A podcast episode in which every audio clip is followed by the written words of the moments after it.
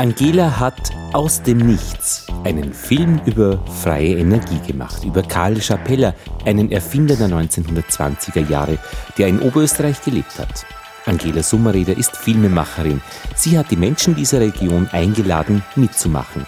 Und sie hat ihre Erinnerungen mit ihrer Dokumentation und Geschichte in eine Geschichte verpackt. Es ist ja so, dass ich auf die Geschichte gekommen bin über diesen Mythos, der da existiert in der Gegend. Ich habe mit älteren Menschen aus Aurelsmünster geredet und die haben immer wieder den Namen erwähnt.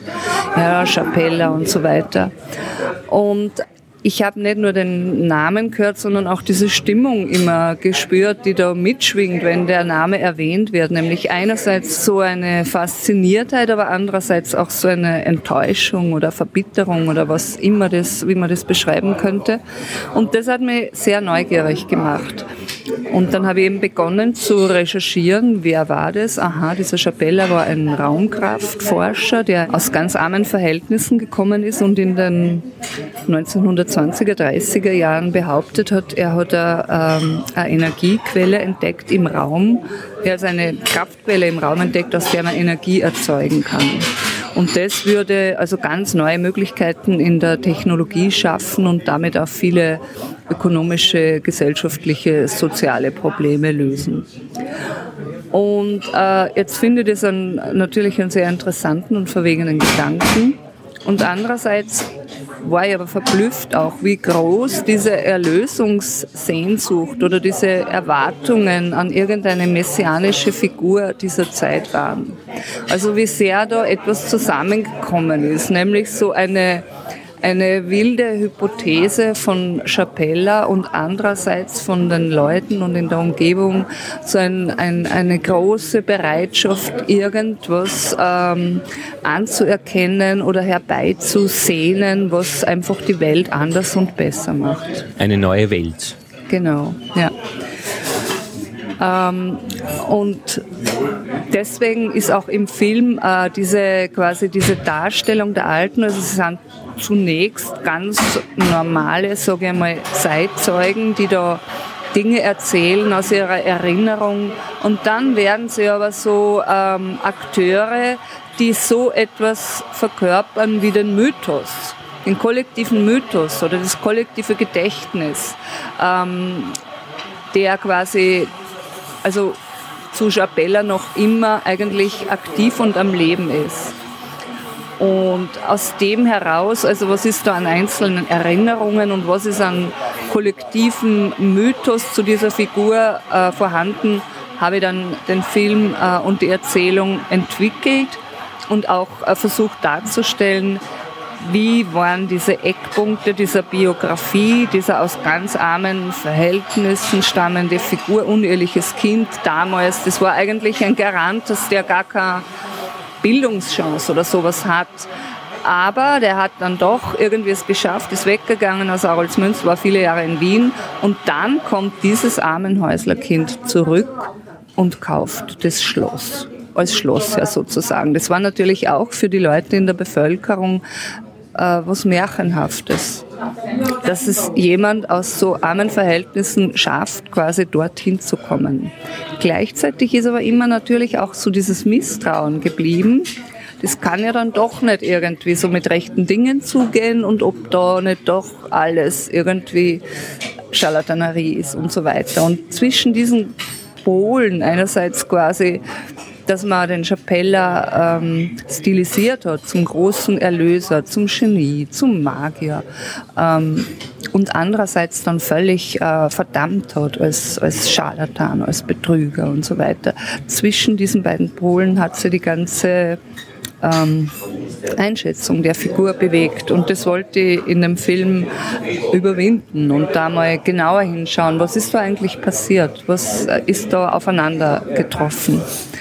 Und das Verbehrende war ja, dass nicht nur die Leute aus Aroldsmünster diesen Chapella unglaublich verehrt haben, sondern ja auch sehr ähm, seine Ideen sehr weite Kreise gezogen haben und sehr viele, er sehr viele Anhänger um sich scharen konnte, auch den deutschen Ex-Kaiser Wilhelm II., viele prominente äh, Persönlichkeiten aus dem katholischen Klerus äh, und eben auch die englische Marine die dann Schabella besucht haben in Aurelsmünster und, ähm, ja, und gehofft haben oder, oder überzeugt waren, dass er da an einer Idee dran wird, dran war, die eine neue Technologie in die Welt bringen kann. Aber das ist ja schon praktisch diese Schwierigkeit oder die Herausforderung, es zu bewerten, ob sich diese neue Technologie durchsetzen wird.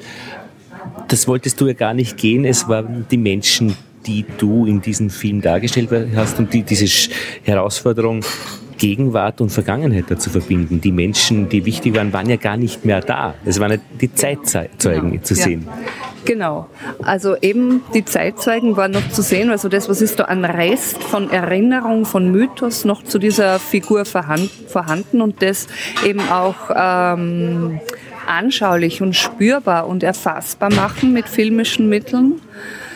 Und dann war aber für mich die ganz wichtige äh, Frage, wie kommt man mit diesem Thema in die Gegenwart? Weil es ist ja nicht nur historisch und regional, sondern ist auch die Frage wichtig und entscheidend, inwieweit berührt es unser aller Leben heute und auch in größeren äh, Zusammenhängen gedacht. Das wäre meine Frage gewesen. Wie kommt man mit dem Thema in die Gegenwart?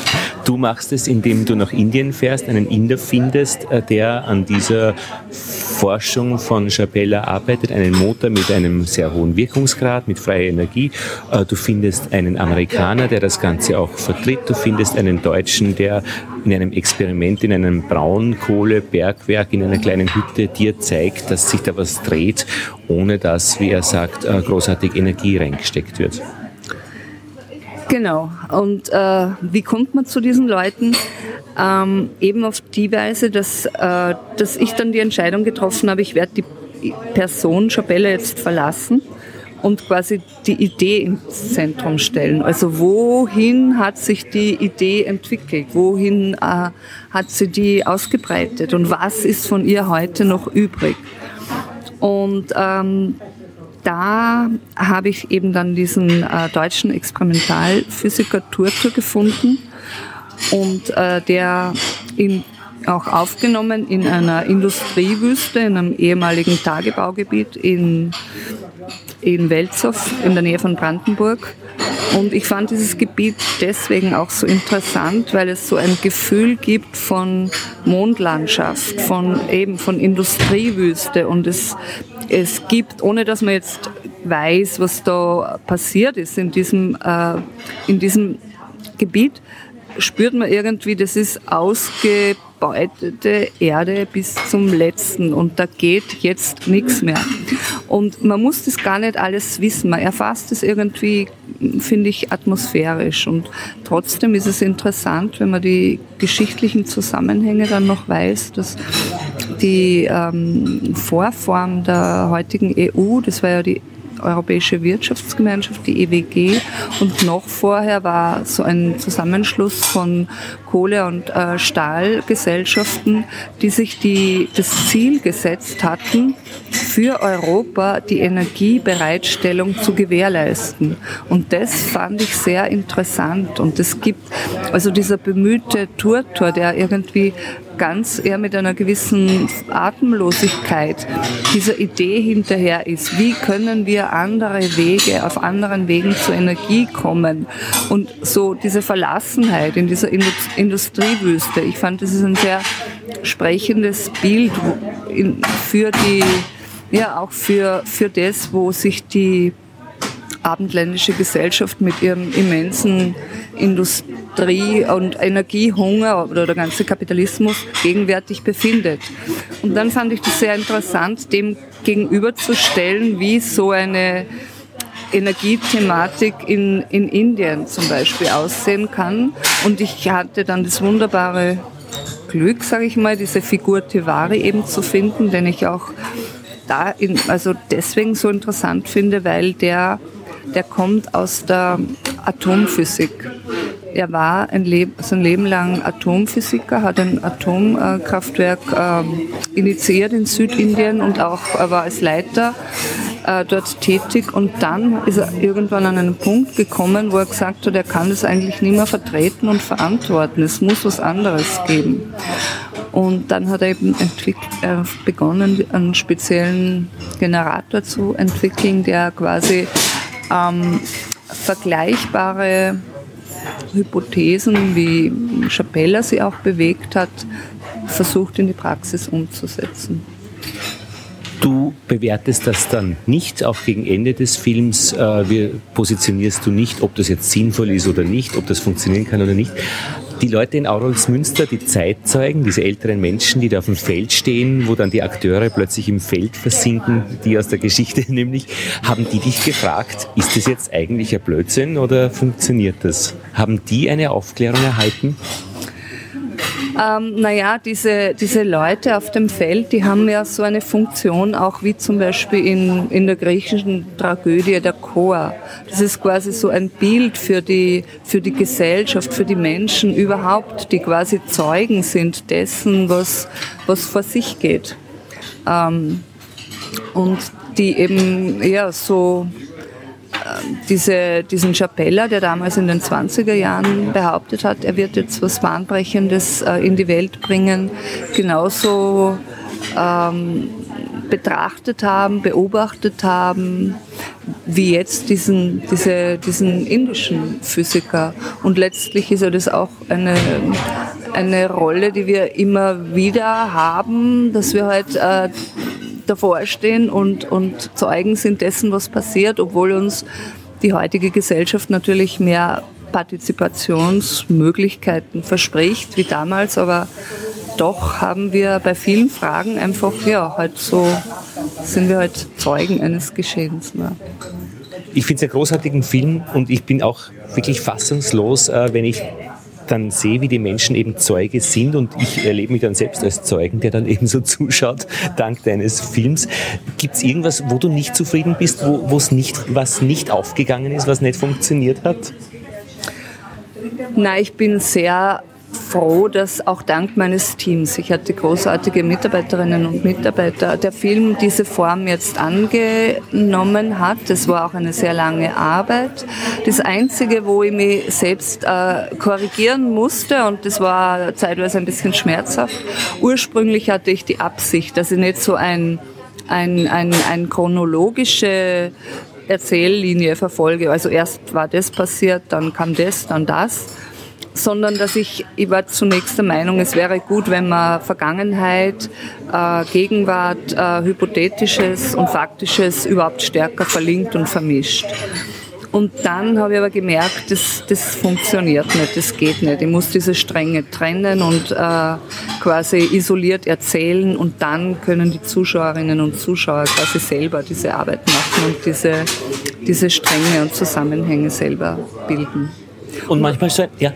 Und was mir auch noch ganz wichtig ist, äh, dass äh, auch, dass man dieses übergeordnete Thema immer spürt und dass es präsent ist. Also dass es auch ganz grundsätzlich geht um die Frage von Vision und ähm, Hybris und aber auch äh, Umsetzbarkeit von etwas, was man visionär sich ausdenkt.